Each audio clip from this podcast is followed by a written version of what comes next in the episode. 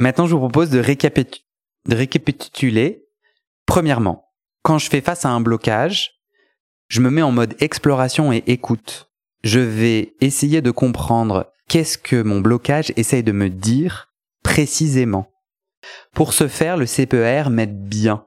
D'abord, je peux faire la différence entre le C et le P, la circonstance neutre, et ma pensée, ma croyance. Là où les petites phrases que je me dis, ce qui me permet de comprendre comment ça me fait me sentir, quelle émotion ça génère, dans quel élan ça me met, ou au contraire, comment ça me bloque, dans quelle inaction ça me met, et ça me produit quel résultat. Troisièmement, ça me permet de me demander est-ce que j'aime ce résultat? Sinon, alors je prends le temps de décortiquer les pensées, comme je viens de vous le faire, et quelque part en décortiquant, mettre à jour la peur fondamentale qui se cache derrière toutes ces pensées. Moi, vous avez certainement entendu la peur du rejet, principalement, je crois. Besoin de validation, la peur du rejet, la peur de m'exposer et d'être considéré comme mauvais.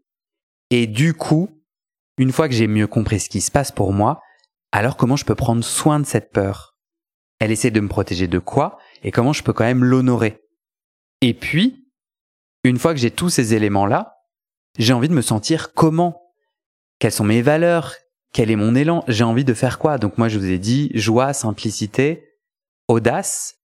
En fait, chacun peut mettre des choses différentes là-dedans, mais ça me permet d'avoir beaucoup plus de clairvoyance sur comment m'y prendre. Si vous écoutez ce podcast et que je vous coach, moi je vous propose de m'envoyer des essais de CPEAR, soit par message audio, soit par écrit.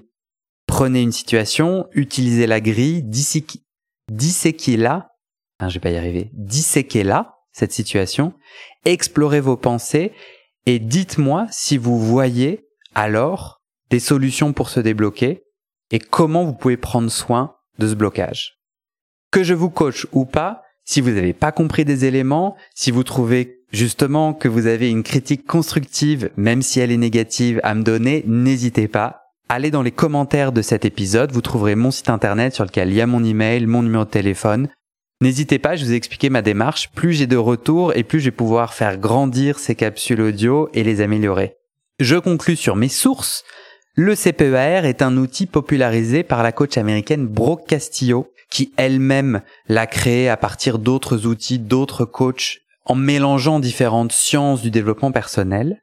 Si vous parlez anglais, je vous conseille vivement son podcast et je vous mets le lien du podcast de Brooke Castillo aussi en commentaire de cet épisode. Merci pour votre écoute et j'espère à très bientôt.